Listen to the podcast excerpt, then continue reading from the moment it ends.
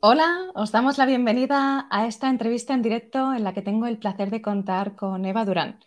Con ella nos vamos a entrar en el mundo de las plantas. Ella tiene la web slowandhome.com y nos vamos a embarcar en una perspectiva del cuidado de las plantas de interior, pero algo diferente. Vamos a compartir con ella algunas ideas sobre este cuidado, algunos trucos, consejos y propuestas sencillas para que las plantas de interior con las que convivimos estén bonitas y sobre todo felices. Hola Eva, antes de nada, bienvenida y gracias por haber dicho que sí. Vaya, un placer, súper bien.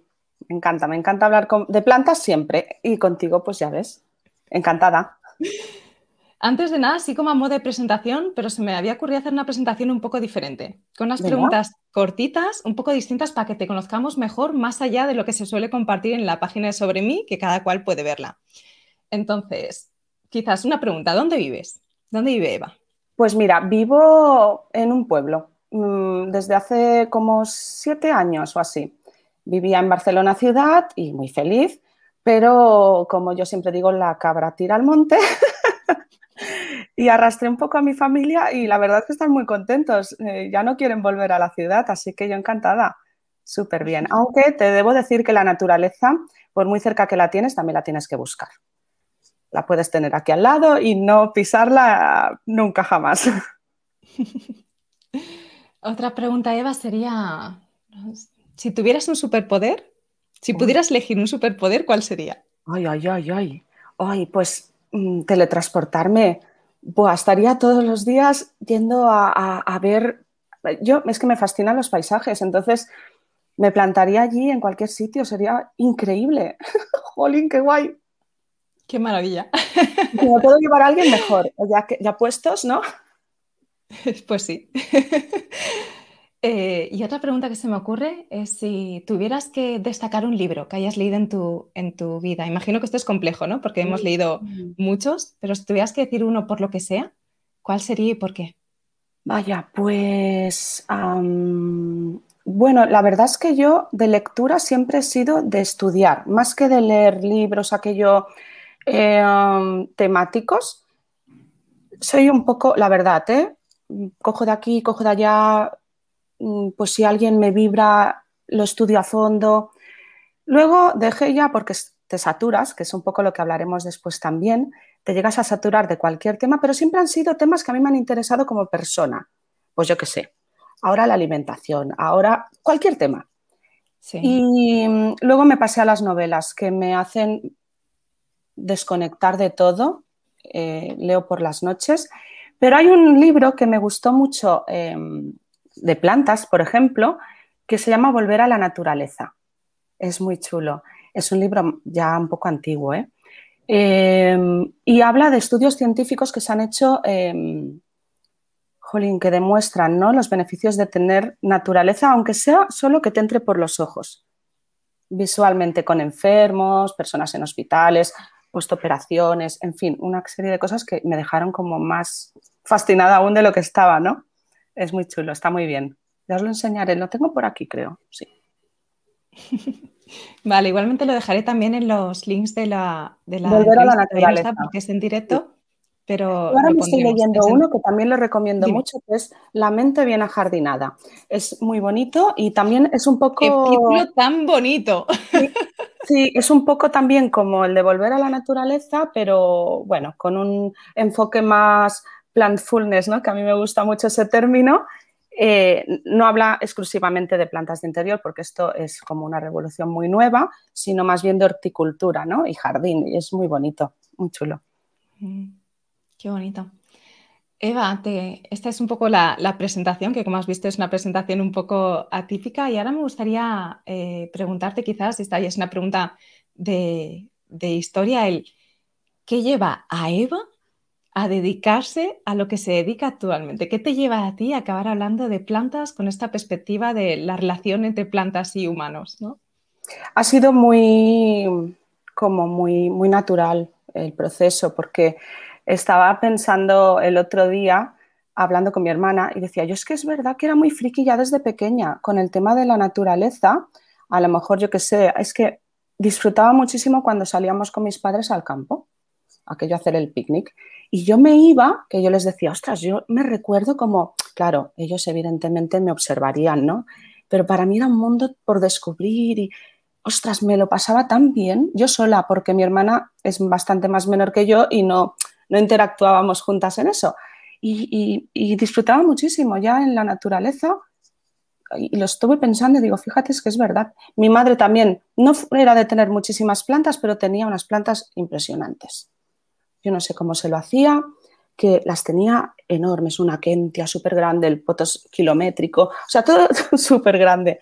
Y yo también las miraba bastante, es aquello de, bueno, no sé, algo había ahí que me gustaba. Eh, luego, evidentemente, era un hobby. En cuanto me independicé, mm, me compré un juego de café y un potos. Fue lo primero que me compré.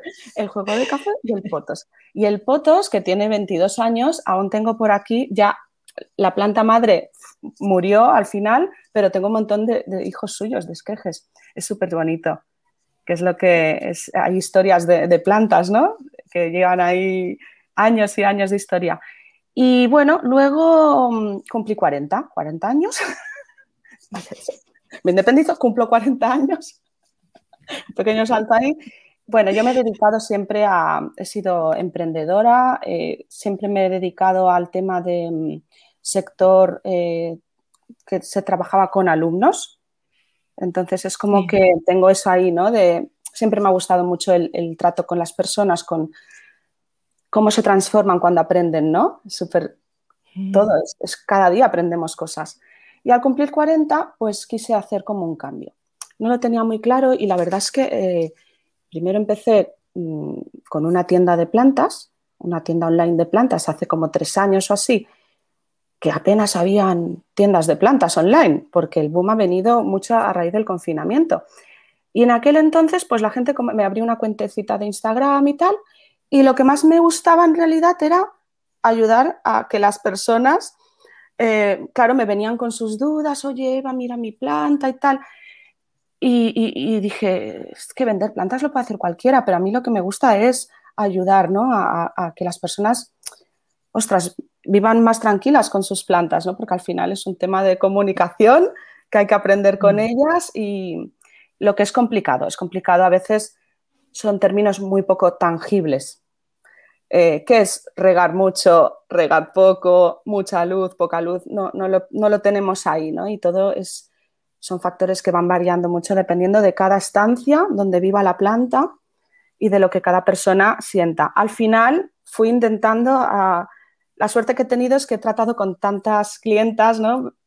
Al final dejé la tienda online y hice como consultora de plantas de interior. Digo, venga, va, voy a ayudar así. Y, y claro, he tenido la suerte de como ir atando cabos de qué piensa la gente cuando, o sea, intentar leer las mentes y intentar hacerlo más tangible todo para que se pueda entender mejor, ¿no? Al final hice cursos porque esto no es un consejito que te puedan dar. Eh, yo soy súper prudente en eso porque puedo liar más a la gente que otra cosa dando consejos así, pues, pues eso, poco, poco tangibles o que presten a confusión y al final hice cursos donde puedo explicar todo lo que se necesita, básicamente, ¿eh? básicamente las bases de cómo entender a tus plantas, qué necesitan las plantas dentro de casa, en una maceta. Mm. Mm. Y estoy a punto de inaugurar la escuela de Plant Lovers, que estoy muy contenta. Muy bien, enhorabuena, Eva. sí, gracias, la verdad que sí. Es curioso, ¿no? Que hablabas justo antes, en el, antes de conectarnos, hablábamos de las historias de las plantas y de las personas y hablabas de tu foto de, 20 años, 30 años tiene este. ¿Ves? Qué fuerte. Es la típica planta que te hacían llevar cuando empezabas el colegio, que te hacían llevar una plantita. Total, total. Pues esa plantita después volvió a casa, se quedó mucho tiempo en, una casa que tenían mis padres, que al final vendieron y cuando la vendieron mi madre me dijo, ¿lo quieres? Al final era tuyo y volvió a mí y aquí está desde entonces. Qué bonito, ¿ves? Es súper chulo. A mí me, llegan historias realmente que a veces hasta me he puesto hasta a llorar y todo. Digo, madre mía, Eva, ayúdame a salvar esta planta que era de mi abuela. Mi abuela no está, siento que la pierdo con ella. En fin, unas movidas que, que, que te das cuenta, ¿no? De a veces del apego que podemos tener a las plantas tampoco es del todo bueno, pero es, entendible, es entendible que, que, sientas, ¿no? Al final vínculo con, con lo que hay detrás. Sí, al final hay una conexión ¿no? con algunas plantas y, lo que simbolizan. Y en mi caso concreto también he pasado mucho tiempo de nómada, moviéndome muchísimo. No tenía sentido que hubiera una planta que estuviera de forma estable en mi vida. Y de repente ha habido como un cambio y tiene sentido que justamente como las circunstancias externas hayan dado para que haya vuelto y que podamos compartir el camino, sea lo que el tiempo que, dure este proceso. Total, yo he visto gente que le decía, tú necesitas poner alguna plantita, mujer, que tal, que ya verás que te gustará. Y no, no, no había forma, no era su momento. Y de repente, pues eso, se han mudado, han hecho un cambio en su vida y por circunstancias X se sienten de una forma diferente y han empezado, pues eso, a, tener una planta y están súper felices con sus plantas. Y no había manera de de emparejar esa persona con plantas. Y, bueno, son, yo creo que en el cuidado de las plantas hay mucho de cada persona, evidentemente, hay mucho, y cómo te tomas la relación con las plantas es, habla mucho también de ti, de cómo estás en ese momento, porque también las personas vamos variando, ¿no? Y, y yo lo mm. veo a diario, esto es muy interesante, la verdad. De hecho, estas eran unas preguntas que quería hacerte y yo, veo como, como que vamos por ahí. Me gustaría quizás empezar por esa y sería el cómo, porque a veces como que hay plantas que parece que están de moda, ¿no? Y que se ven muy a menudo determinadas plantas y pareciera que tienen que estar en todas las casas. Pero yo a veces siento esto, ¿no? Como que no todas las plantas van con todas las personas o no con el momento vital de todas las personas. ¿Cómo podemos eh, saber a la hora de comprar o de adquirir una planta cuáles son más coherentes con nuestro formato? ¿Cuáles serían estos parámetros que tendríamos que tener en cuenta en relación a esto? Yo creo que esto es como cualquier eh, forma de consumo. Al final em, resulta que em, estamos muy estimulados en redes sociales. Por ejemplo, hay pues, un escaparate increíble de plantas de todo tipo estamos viendo plantas que, nos las están enseñando a lo mejor desde Singapur. no nos importa, la queremos, nos enamoramos de ella, ¿no? Entonces es, eh, es complicado, es complicado como medirte, ¿no? En el deseo de tener una planta y no comprarla a golpe de clic, porque la tenemos a golpe de clic. Claro, tampoco tienes experiencia con ella, pues dices, pues pruebo a ver qué tal. Y ese es el problema, que a veces nos complicamos con plantas que realmente son tenerlas en casa, en maceta, en según qué estancias, con poca luz, a lo mejor, pues, pues, pues bueno, se nos complica la cosa y puede llegarnos a estresar muchísimo. ¿Qué parámetros hay? Creo que es como un poco pedir peras al olmo de que el ser humano, con lo caprichoso que es a veces, mm, se controle, ¿no? Él prueba, a ver qué pasa y luego, pues bueno, si sale bien, perfecto, y si sale mal, igual hasta lo vuelve a intentar. Hay plantas que son más fáciles, claro, evidentemente, pero, pero ¿estás dispuesto a eso o quieres la, de, moda? Ya. Sí, este es el, el, punto, ¿no? El ser consciente de que, pues eso, de que no, de que cada planta es un mundo y que viene de un lugar concreto, requiere unos cuidados, requiere una atención, requiere unos, eh, unas condiciones, una iluminación, un tipo de riego, un tipo de, espacio, un crecimiento concreto, que hay plantas que después tienes que ir cambiándolas y otras que pueden estar en un mismo lugar mucho tiempo. Mm. Claro, pero ¿Cómo lo sabes tú? Tú quieres esa planta. Este es el mayor problema que hay. A lo mejor hay personas que son coleccionistas, ¿no? Y pues bueno, tienen unas plantas exóticas X que se les da bien por su, también pues, por sus circunstancias de la estancia y tal, pero eso no significa que a ti se te vayan a adaptar igual de bien, ¿no? Aún así, es lo que te digo, em, a golpe de clic la tienes en casa, entonces es muy difícil pues no caer en ello, ¿no? Hay gente que se gasta fortunas en plantas y luego no sabe qué hacer con ellas y es una lástima también, ¿no? Pero bueno, es que claro, cada persona somos diferente. Ahí ves un poquito, ¿no? Eh, y las plantas son seres vivos, hola, que les afecta cualquier cosa. Y pues eso, no sé si contesta tu pregunta. ¿Qué parámetros? Pues eh, la experiencia quizás, un poquito yo creo que a día de hoy, por mucho que sí que hay gente ¿eh? que luego está el bando contrario, que quiere tener plantas y no se atreve. Y que no se atreve y tiene a lo mejor un miedo a que se le den mal o ha tenido una planta en el pasado y, no se le dio bien, y murió, mató los cactus. Esto es la frase típica. Bueno, es que es fácil matar un cactus, quiero decir, es igual de fácil que matar otra. si no respetas un poco lo que necesitan, entonces, al final, ya no es la planta solo, es que también eres tú. Sí, de hecho, yo esto lo he visto mucho en mí. Yo era una de esas personas que no tenía plantas porque creía que, bueno, pues que, eso, que se le secaban los cactus.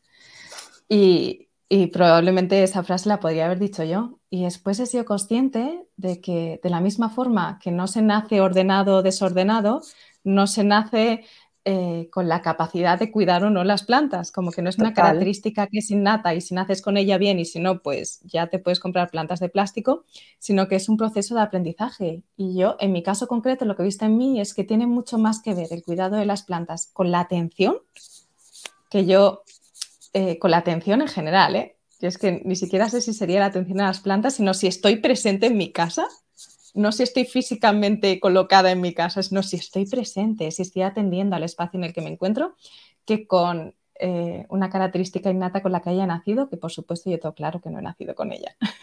Bueno, es que a veces incluso conocernos a nosotros mismos es un proceso que yo creo que no acaba nunca, ¿no? Entonces, por supuesto, por supuesto, Lucía, tener plantas requiere nuestra atención, al igual que cocinar un bizcocho como lo metas en el horno y te olvides, pues se te quema. Y esto es un poco así. Es, yo he visto personas que han hecho cambios en esto, incluso a positivo y también a negativo, al decir, uff, eh, hasta aquí hemos llegado, ojalá se mueran todas y, y, estoy saturado, ¿no? Porque en ese momento personal pues se te ha desbordado alguna cosa, ya no puedes atenderlas y te sientes mal. Tú imagínate que son seres vivos a tu cargo y que no los puedes atender. Tú te vas a dormir con, esa, con ese mal rollo. Es como tener, yo qué sé, un perrito en casa y no bajarlo a hacer sus necesidades, no pasearlo. Pues te, duele, ¿no? Dices, jolín, pobrecito, ¿qué culpa tendrá él? Y te cargas tú las culpas. Pues esto es eh, un poco lo que pasa. Pero luego también está el, el aprovechar, tener plantas en casa para descansar en ellas, que es lo que un poco el término este que, me gusta tanto de plantfulness, porque es un momento de realmente de, meditación, o sea, dejas de pensar en todo lo que tenías ahí, tú entras en tu casa y es como tu refugio, tu rincón verde, no hace falta tener miles de plantas, con tener una, dos, tres, pero que mm, llenen ¿no? esa, necesidad de, conexión con la naturaleza, de ver los ciclos de la vida, de mm, tener paciencia.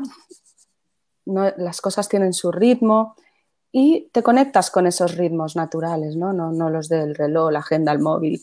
Y, la gente realmente veo que, está muy contenta con sus plantas porque les ayudan a eso. Y, es que lo dicen, mira, yo por la mañana lo primero que hago con mi café es voy a ver mis plantas. Yo le llamo pasearse por sus plantas, porque las vas observando, tienen su forma, sus texturas, sus nuevos brotes, es una alegría. Va un poco también de autoestima, porque estás cuidando una planta que de repente, ay, mira, está brotando, pues eso es que lo hago bien, ¿no? Y no sé, es, muy emocional al final tener plantas. Luego hay gente que no, ¿eh? que, que las tiene por decoración, coge pum, pam, pim, y, no es un problema ni un beneficio, o sea, ni les aporta ni les, ni les quita. Pero sí que al revés creo que aporta muchísimo eh, tener plantas en casa, porque vivimos es lo que te decía, yo vivo a 100 metros de kilómetros de bosque, kilómetros. Pero yo puedo estarme en mi casa metida con el ordenador, con el móvil y no pisar esos bosques que tengo aquí al lado en, meses. Entonces, al final es un tema de intención, de atención y de, y de querer, ¿no? Es al final.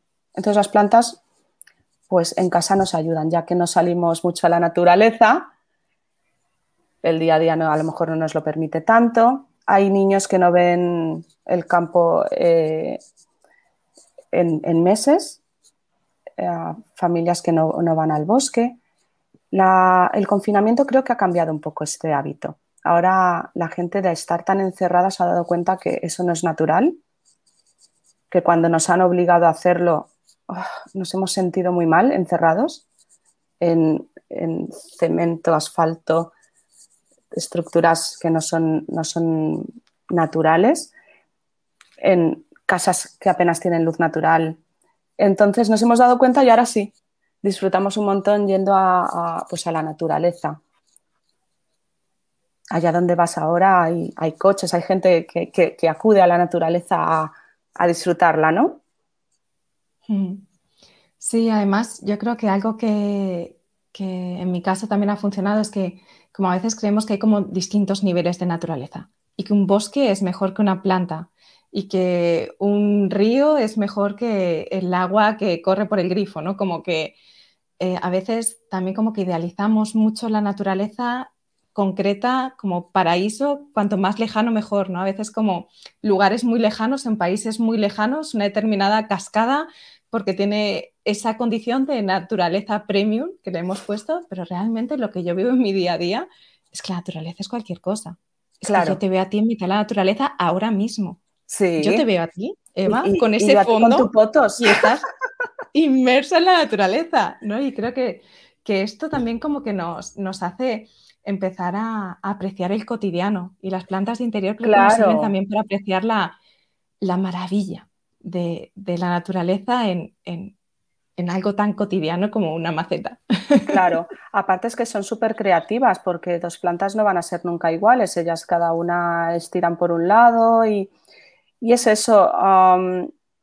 mira, yo a veces voy de excursión con amigos al bosque y, estamos hablando todo el rato y es que ni me doy cuenta que estoy en el bosque, por ejemplo. Entonces, sí que a nivel mm, químico hay algunas, algunos, bueno, resumiéndolo mucho, hay algunas moléculas eh, volátiles en el ambiente de un bosque que, mm, bueno, hay estudios ya científicos que demuestran que em, inciden en, tu, salud, en algunos parámetros que han podido eh, analizar, porque hay otros parámetros que no se pueden analizar tanto, ¿no? Pero hay un montón de estudios que que demuestran que esas sustancias volátiles, que son las fitoncidas, eh, pues, pues te, ayudan.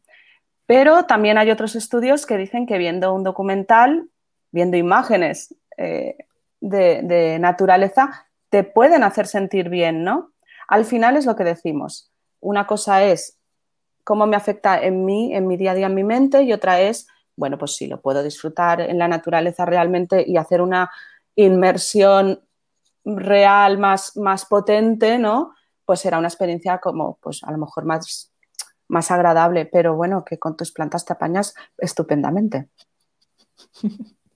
Eva, eh, una de mis mayores dudas con el tema de las plantas, y sospecho que si es mi mayor duda también lo puede ser para otras personas, es, ¿estoy regando mucho a esta, poco a aquella? Claro. ¿Hay algunas características que podamos atender para darnos cuenta de si estamos regando mucho o poco una planta? Porque también depende de la estación del año, una misma planta puede requerir más o menos riego. Claro, claro, pero no solamente eso, es que hay un montón de factores que afectan a, una planta en maceta dentro de una estancia, ¿vale? Esto siempre hay que puntualizarlo porque no, no se puede generalizar y las plantas en la naturaleza van a, crecen donde, donde les va bien a ellas y no tienen ningún problema con nada, pero eh, dentro de una maceta y dentro de casa, pues sí, hay que... Mm, yo creo que en el curso, por ejemplo, que hago sobre riego, primero doy como un montón de formación, ¿no? de, datos teóricos, cómo funciona una planta, qué hace la planta con el agua en general. Pero luego también repasamos todos esos factores. Evidentemente, una planta en verano pues transpira más, ¿no? Pero si tú vives en una zona o en tu estancia hay una humedad muy alta, pues esa planta no pierde tanta agua, no hace tanto intercambio de, agua. Es, así de sencillo y así de complicado para nosotros que funcionamos tan diferente. Entonces, hay que observar. Yo creo que, es un entrenamiento. Yo con, las alumnas lo digo, esto hay que entrenarlo. Ay, Eva, ojalá llegue a eso. Llegarás, o sea, pero te tienes que hacerlo, observar cómo ¿Cómo noto mi planta? Las personas que nos gusta tanto las plantas ya lo hacemos, observamos un montón, pero hay que ir un poquito más allá. Notas los tallos caídos, a lo mejor, o la textura, ¿no? el grosor de las hojas empieza a ser más finito, pues vamos a empezar a estar en alerta. Quizá la planta ya está necesitando reponer eh, el agua que tienen sus tejidos, pues porque se le ha acabado. Entonces, es ir atando cabos. Además, resulta que no tengo humedad ambiental, además la tengo en una maceta de terracota que, seca un poco antes que en plástico, en fin, son como hacer una ecuación y cada vez lo haces más rápido y lo haces mm. como entrenas la intuición, ¿no? También hay gente que tiene mucha intuición con las plantas y, pero, pero si no la tiene se puede entrenar. Es, proponértelo, ¿no? El, un poco el problema viene cuando mm. tenemos mucha información y todo mm. parece tan fácil. Y dices, pues, ostras, ¿seré yo que no, que no me entero? ¿Seré que soy una petarda con las plantas? Porque a mí no me sale así. A mí se me muere. Entonces, wow, te frustras. Y, claro, hay que tener un poco de, de, cuidado con qué fuentes consultas, ¿no? Porque una cosa es por ocio tener una cuenta de Instagram, enseñar tus plantas y tal. Y otra es el por qué, el por qué pasan las cosas que pasan a las plantas, ¿no? Entonces ahí quizás nos podemos despistar un poco. Yo siempre, eh, si doy un dato, es como muy concreto, que lo puedas poner en práctica. Si no, prefiero que callarme, para no liarte más. Mm. Pero, por ejemplo, sí que hay como unas características más o menos concretas, ¿no? Por ejemplo, has dicho que, las hojas se ponen un poco lacias, ¿no? Un poco hacia abajo cuando puede que les falte agua y cuando les sobra, ¿hay algo que podamos como empezar a saber dónde mirar? Sería, ¿Miraríamos también las hojas? Claro, hay un síntoma que comparten muchas de las especies con las que convivimos, que es que se ponen a lo mejor las hojas amarillas, pero claro, no siempre es por exceso de agua. Entonces ese es mm. el problema ay, ¿qué le pasa a mi planta? Tú sabes, Lucía, la de mensajes que me envían una foto de un trozo de la hoja que no sé ni, que no veo ni qué planta es. Y me dicen, ¿qué le pasa a mi planta? ¿Me puedes ayudar? Y yo digo, ostras, ya no se trata de ayudar o no. A mí me encantaría, ¿eh? Pero no lo puedo hacer a través de eso, porque es un ser vivo y depende de, de lo que, cómo le hayamos atendido, qué condiciones tenga. Yo por eso empecé con las consultorías y ahí a veces quien ha hecho la consultoría lo sabe. O sea, es como yo digo, ya me siento la pediatra de la planta. Me tienes que decir luego cómo, ha ido evolucionando, porque vamos como descartando cosas que están bien y las que detectamos que a lo mejor pueden fallar, pues por ahí a intentarlas regular, ¿no? Pero con la persona que cuida la planta. es claro, es que aquí son muchos factores. Pero sí, eh, sería ese quizás eh, las hojas amarillas un motivo de alerta de que quizás estamos excediendo. Hay un estrés hídrico, la planta no puede gestionar el agua y, empieza pues a, perder un poco los pigmentos, deja de hacer fotosíntesis a lo mejor, en fin, es, fascinante, increíble. Mm. Otro, otro concepto que para mí es bastante nuevo, reciente, como en los últimos años, es el lavar las hojas yo esto no sabía ni que se hacía ni que se podía hacer y, me encanta la conexión que se genera con la planta en ese proceso de, lavar las hojas. ¿Nos cuentas un poco más de esto? No sé si es algo que tú recomiendas también. Hombre, ah, evidentemente todo el polvo que acumulan los muebles de tu casa se posan en, que quizá estamos más acostumbrados ¿no? a, a detectarlo de repente dices, uy, tengo que limpiar el polvo, que ya toca, que está ya la capita está, pues todo eso va a la hoja de la planta también. Eh, ¿Le afecta? Hombre, pues sí, porque claro, las hojas a ver, en la naturaleza llueve, llueve, se van limpiando de forma natural, de repente, pues, eh, sobre todo las plantas que tenemos en casa, que son como plantas tropicales, de bosques tropicales o sotobosques, y allí, pues, quieras que no, caen lluvias y, ellas se gestionan, pero claro, dentro de casa no, no llueve. Entonces, de vez en cuando, por supuesto, hay que pensar. Tienes que al menos pensarlo que se estará acumulando polvo en las hojas de las plantas y, pues, por ejemplo, en verano aprovechar cuando le toca riego, pues darle una ducha o, tipo así. Hay plantas que lo necesitan quizás más, otras menos, pero bueno, sin obsesionarse tampoco, sin obsesionarse, porque no se necesitan grandes em, cosas para hacer esto, ni, ni mágicas, simplemente un trapo de algodón o un pañuelo de, de, estos de cocina, porque claro, las plantas son como los humanos, tienen sus enfermedades, y no pasar a lo mejor unos virus a otras plantas si es que la planta estuviera enferma. Y, pero, pero poca cosa más. Yo creo que el tema de conectar con tus plantas ya no es un tema físico, de, cuidados concretos, que yo creo que también es un problema que tenemos los humanos de cómo creemos que se cuidan a la gente. A veces incluso con las personas pasa, ¿no? Tú tienes un hijo y lo quieres como sobreproteger y lo estás agobiando un montón. O si lo dejas mucho, igual también pues, se puede hacer daño. Las plantas como dependen de nosotras, bueno, de la persona que, la, que la, cuida, pues mm, tengo que cuidarla, la riego. claro, no puedo hacer muchas más cosas, ¿no? Ay, mm, ¿qué le pasa? Uy, la riego. Es como darle nuestro amor a través de hacerle algo, hacer algo con ella. Pues no, a veces, eh, y por eso es un poco también autoconocimiento y te cultiva mucho la paciencia, a veces no has de hacer nada, simplemente dejarla estar y disfrutarla, sin hacer riego, sin hacer nada con ella. Em, y por eso... Que esto tiene mucho que ver también con la crianza. Sí, es que claro, al final somos madres y padres de plantas. Algunas personas nos consideramos así. Mira, hice una encuesta en, en historias de Instagram eh, para el Día de la Madre, digo, ¿te consideras madre de plantas? Jolín. Apabullante, sí. Sí. Y, bueno, claro, ahí te das cuenta de qué grado de responsabilidad te estás cogiendo con ellas. Que a veces pues te puede llegar a agobiar si ves, ay, es que tiene la punta de la hoja seca. No pasa nada. No pasa nada. ¿Cómo está la planta en general? Bueno, pues nosotras también nos vamos secando y nos vamos con el tiempo, bueno, es normal, es normal, somos seres vivos. Lo importante es el estado general de, la planta, que se vea saludable y, que no, no, eh, ay, ahora no me sale la palabra, no, no metas en ella, pues a lo mejor tus deseos de cuidado, forzando situaciones como el riego, por ejemplo, que es la causa de muerte principal en las plantas en maceta, el exceso de riego. Pero no porque, no porque a lo mejor le echas poca agua, pero es que se la estás echando constantemente porque vas a cuidar tu planta. entonces ese es el, el, problemita que la pobre tiene que gestionar. Que a ver qué hace con tanta agua.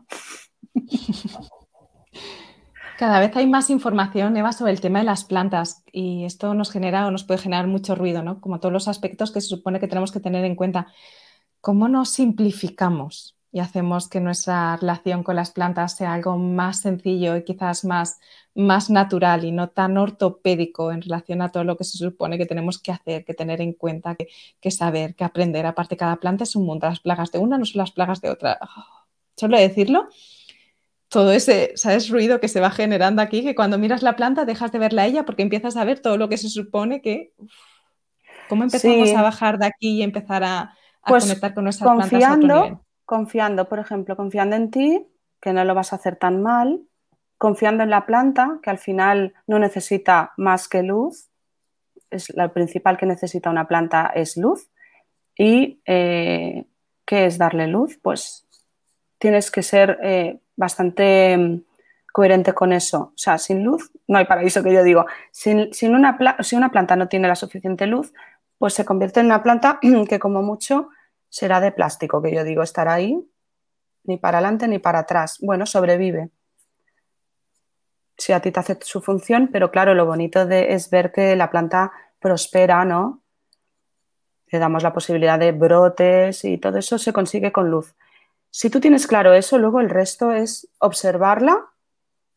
Observar no quiere decir meter mano ni hacer nada, es observarla. ¿Cómo se va comportando? ¿Cómo se va comportando? ¿Qué día uno de riego? ¿Qué hace? Uh, mira. Día dos. Mm, día tres. Y vas viendo. Ostras, y al final dices, pues mira, me doy cuenta que en verano la tengo que regar cada tres días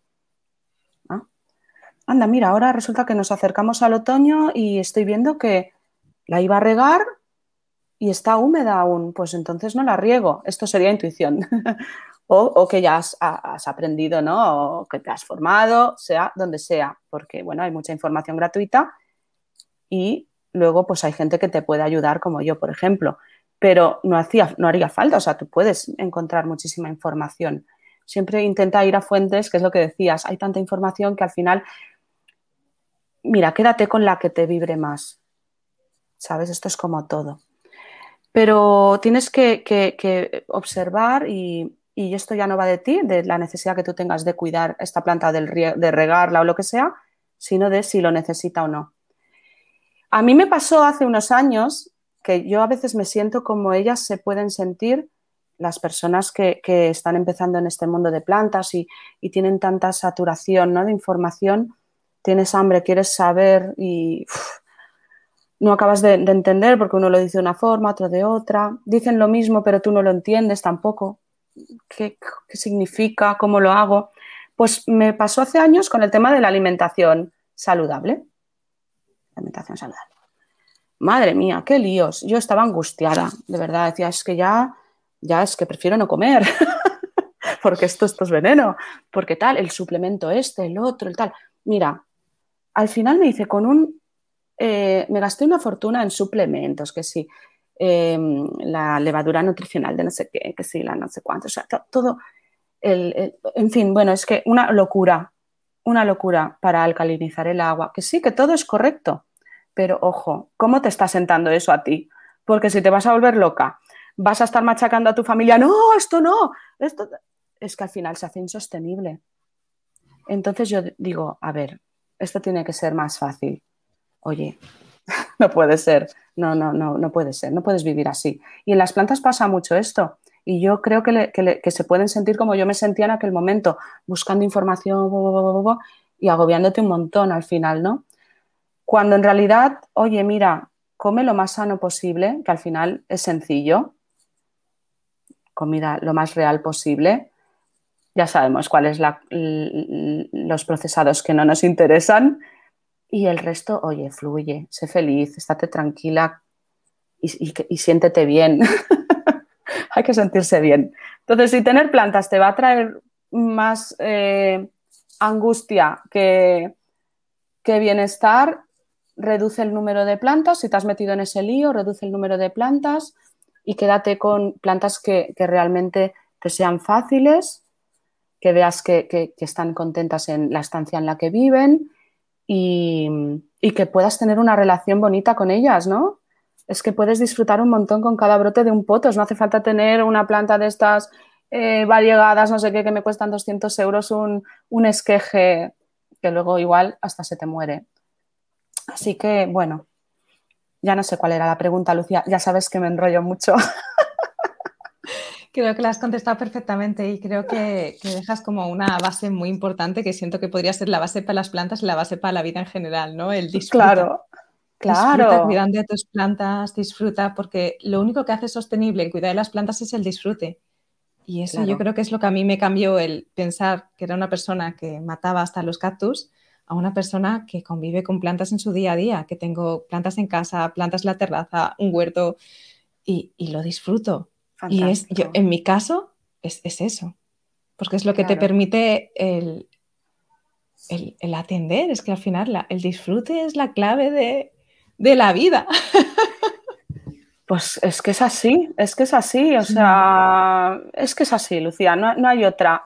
Luego además tenemos el, que además de que disfrutamos con nuestras plantas, pues es que también que a la vez que le dedicamos nuestra atención nos la estamos dedicando a nosotros, ¿no? Porque eh, paras, de repente paras y dices, oye, mira, lo que tengo que hacer ya lo haré mañana porque ya está, ya, ha llegado la hora de, dejar de trabajar a lo mejor, o, ya tengo los niños colocados, están ya cenados y me voy a ver mis plantas. Y es como, mm, es un momento de, parar, porque es lo que tú dices, el bienestar eh, tiene que, estar, tiene que estar, el bienestar tiene que estar.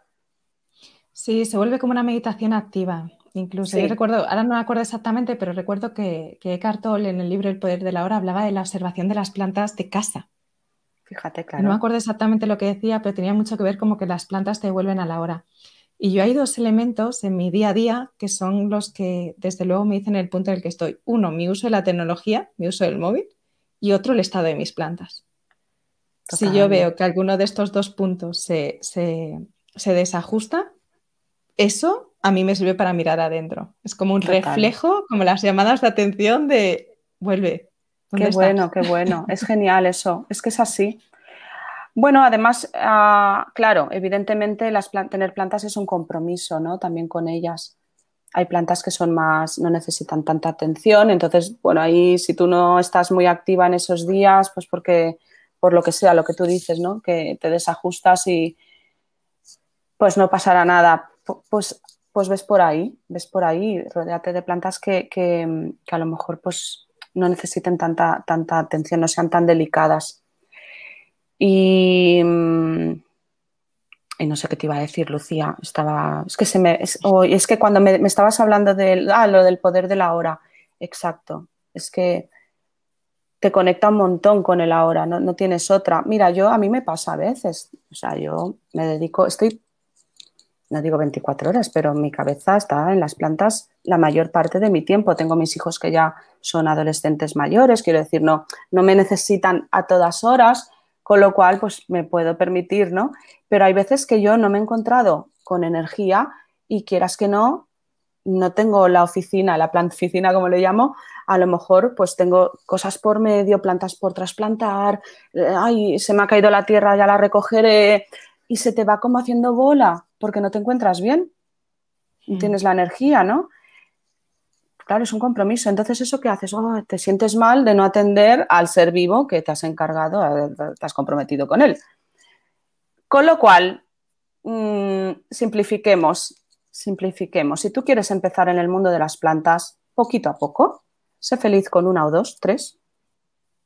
¿Alguna familia en concreto que sea interesante para empezar o no recomiendas algo Hombre, pues, hombre, el, tema. Hay, el tema de la luz es lo que manda más en, todo, ¿no? Porque al final yo te puedo recomendar plantas que para mí son fáciles de cuidar y por lo que veo con, las personas con las que trato, en general funcionan bien, se entienden bien con los humanos y con las estancias en las que viven, pero claro, si no tienes esa luminosidad suficiente, pues no, no, no te las recomendaría.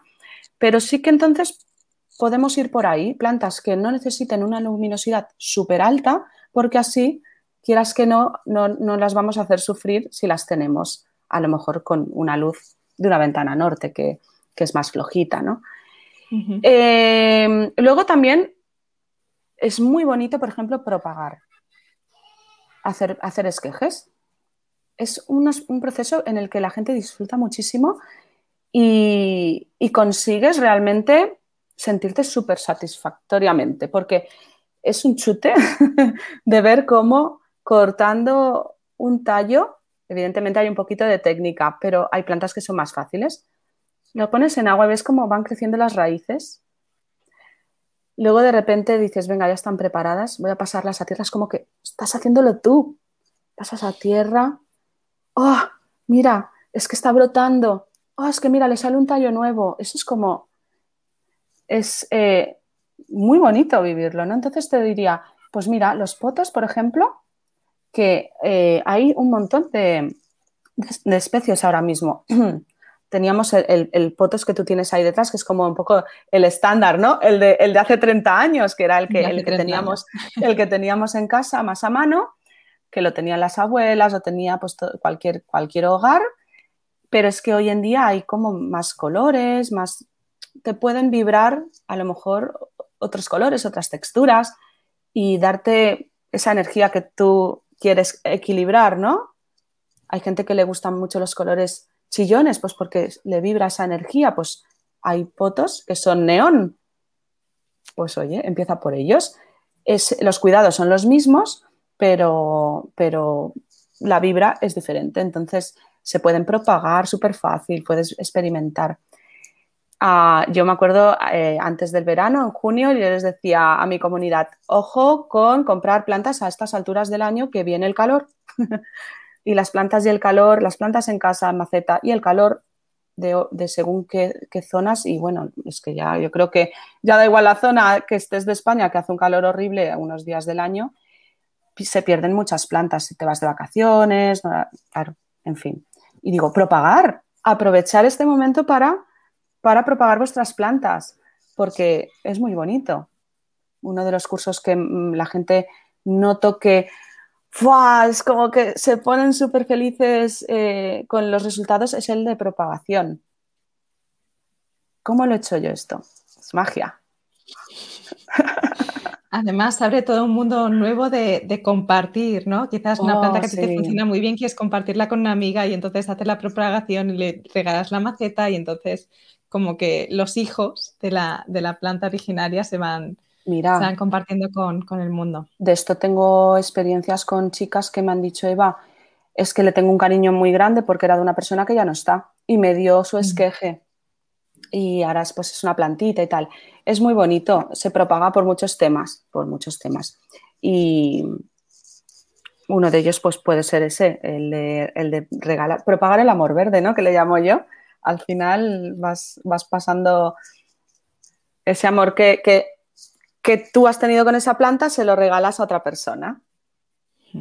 Es muy guay, muy guay. Sí, también es bonito este proceso de incluso sembrar la intención y a través de la planta esa intención cobra vida y se va desarrollando y va creciendo. Total. Y te cultiva la paciencia porque claro, tú pones ahí, es como, venga, ahora tiene que pasar cosas, pero no pasan cuando tú quieres, amiga, pasa cuando ha de pasar. Y entonces es como, ah, ah, bueno, es que es la vida, es que es la vida y la ves ahí delante tuyo. Y, mm, Eva, mira, me enseñan una foto. Eh, ¿Tú crees que son raíces? Yo digo, es que yo no veo nada. Pero claro, están emocionadas, esperando ahí y, es muy guay. También te diría que una buena experiencia puede ser eh, de cara a experiencia como cultivadora, ¿no? Eh, hombre, si pudieras tener un huerto sería genial, pero si no, alguna planta estacional alguna planta estacional que tú tengas que eh, sembrar el bulbo, el rizoma, lo que sea, en un momento del año que se necesita y esperar a que llegue. Es muy bonito, es desesperante a veces. Yo digo, pero ten paciencia. O germinar un hueso de aguacate, algo tan sencillo, ¿no? Que la gente lo mete en bolsas a escuros, no sé qué, mojado, no sé qué, para ir. Y yo digo, pero ¿qué necesidad hay? Sí, lo bonito es vivir el proceso, ¿no? Yo no, mira, yo la única vez que lo hice, digo, para que no se diga, meterlo en una bolsa con papel y no sé qué, y no me salió. Yo digo, debe ser, no soy la única. Pero... Nosotros sí, tenemos una plantita de así de aguacate que nació de un hueso.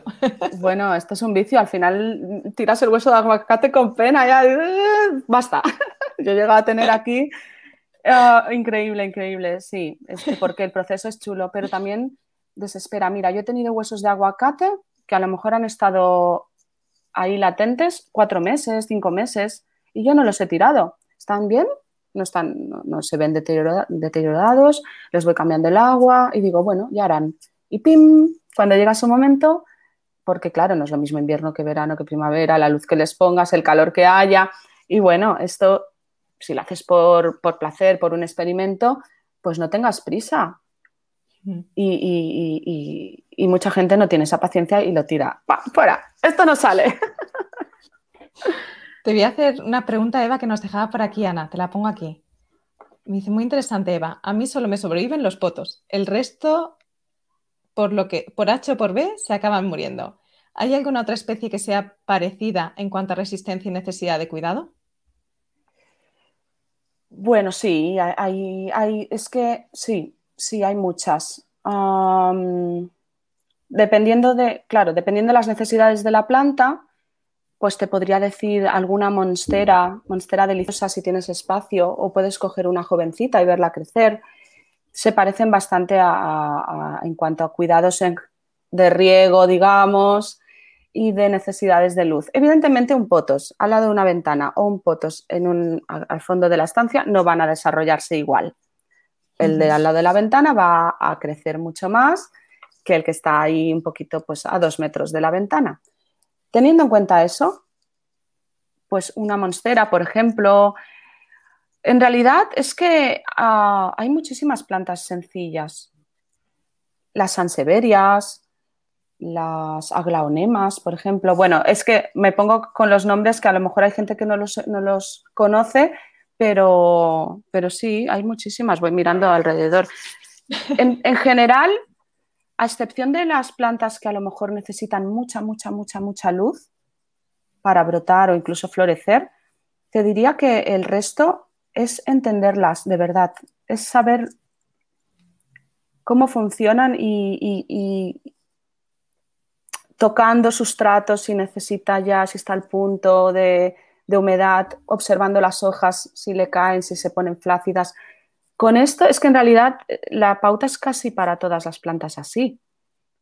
Las plantas de hoja, ¿eh? de hoja así verde, las que son eh, tipo suculentas, pues son, son diferentes, pero... Y luego que no pasa nada porque el ciclo de la vida acabe. Las hojas nacen y mueren. No pasa nada, son bellas igual me dan hasta pena tirarlas porque son tan bonitas estos colores, los colores del otoño. Hmm. Pues igualmente dejaré los comentarios en el enlace sencillesplena.com plantas, que estará a partir de mañana. Dejaré también los nombres que has ido diciendo para que puedan también la gente eh, conectar con ellos o, los enlaces también nombrados. Sí, la Monstera Dansoni también es muy bonita. ¿Sabes qué pasa? Que también va un poco de conexión con la planta. Cuando la ves y dices, uh, mm, me gusta. Hay gente que le gusta, le atraen más a lo mejor los colores lisos. Una chica me dijo, uy, esta ah, me da como agobio esta textura.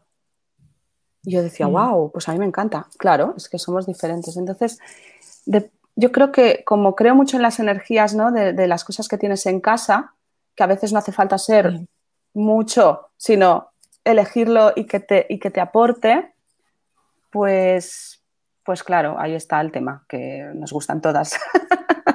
Las queremos todas.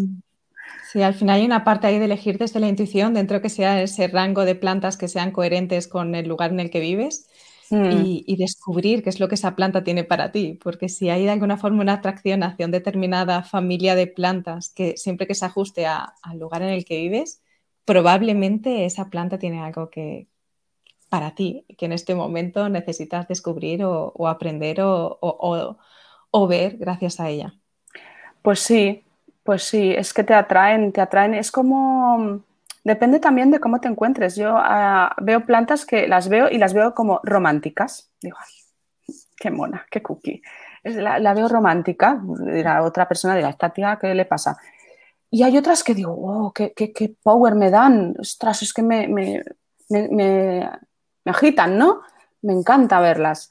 Eh, pero a lo mejor esto es como con la música. Yo hay días que entro en la planticina, en mis ratos de ocio, porque si no estoy a lo mejor con el ordenador y pobres plantas ni las miro, y me pongo una música. Depende de mi estado de ánimo, pues me pongo una música y a lo mejor una pues es de bailar y otra es de... Pues con las plantas es un poco esa, es lo mismo, que el día que a lo mejor eh, estás más flojita, pues te vibra más una o otras, depende de la personalidad. También, evidentemente, la decoración de casa, el espacio en casa.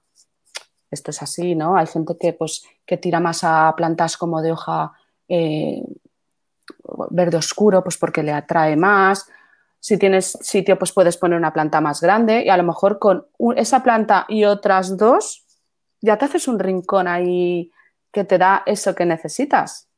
No, no, hace mm. falta toda esta locura, ¿eh? a ver, yo porque me dedico a esto y tengo que experimentarlas y conocerlas lo mejor posible para luego ayudar a las personas lo mejor posible, pero, pero que definitivamente yo hay, me gustan todas, ¿eh? la verdad, pero hay algunas que no recomiendo, por ejemplo, si no quieres sufrir.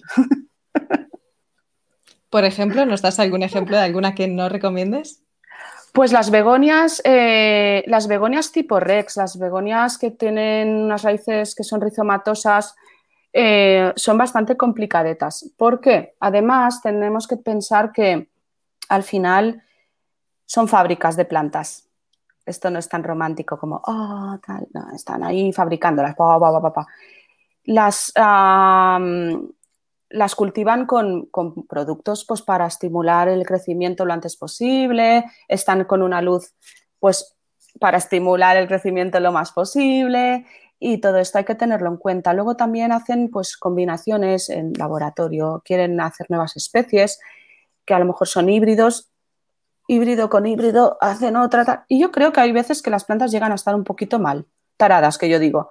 Hay, hay especies que no creo que estén... A lo mejor lo que digo suena un poco extraño, ¿eh? pero yo no creo que estén aptas para, vivir en una maceta al cuidado de, los humanos dentro de una casa. Son muy complicadas. Eh, luego también meten mucha mata en una misma maceta, meten muchas matas que entre ellas no pueden convivir. Entonces vas perdiendo y dices, uy, se me muere, se me muere. No, es que simplemente yo creo que es, sobrevive el más fuerte, ¿no? Dentro de la maceta eh, no es natural, no es lo natural. Entonces las begonias tipo Rex, por ejemplo, que quien sabe un poquito de que están así como más metida en las comunidades plan lover seguramente sabe cuáles son, pues son un poco delicadas. Entonces, yo les digo, pues busquemos otras, si no hay, por plantas maravillosas no será. Pues muchísimas gracias, Eva. Muchas gracias por todo lo que nos has aportado. Qué guay. Me quedo con ese, también con ese paseo por, mis plantas. ¿Cómo las has llamado antes? Le has dado un nombre. Plantfulness. El paseo por las plantas, sí, sí. Yo, sí, de hecho, yo no, no le tenía nombre, pero yo sí que empecé hace años, cuando empecé a tener plantas en casa, sí me ponía el viernes verde, lo llamaba yo. Ah, qué Los viernes tenía un corazoncito verde en, mi agenda y entonces los viernes pasaba por las plantas y, las, las observaba. Claro. Ahora ya no tengo un día en concreto la semana porque es algo que ya tengo más integrado y voy haciendo.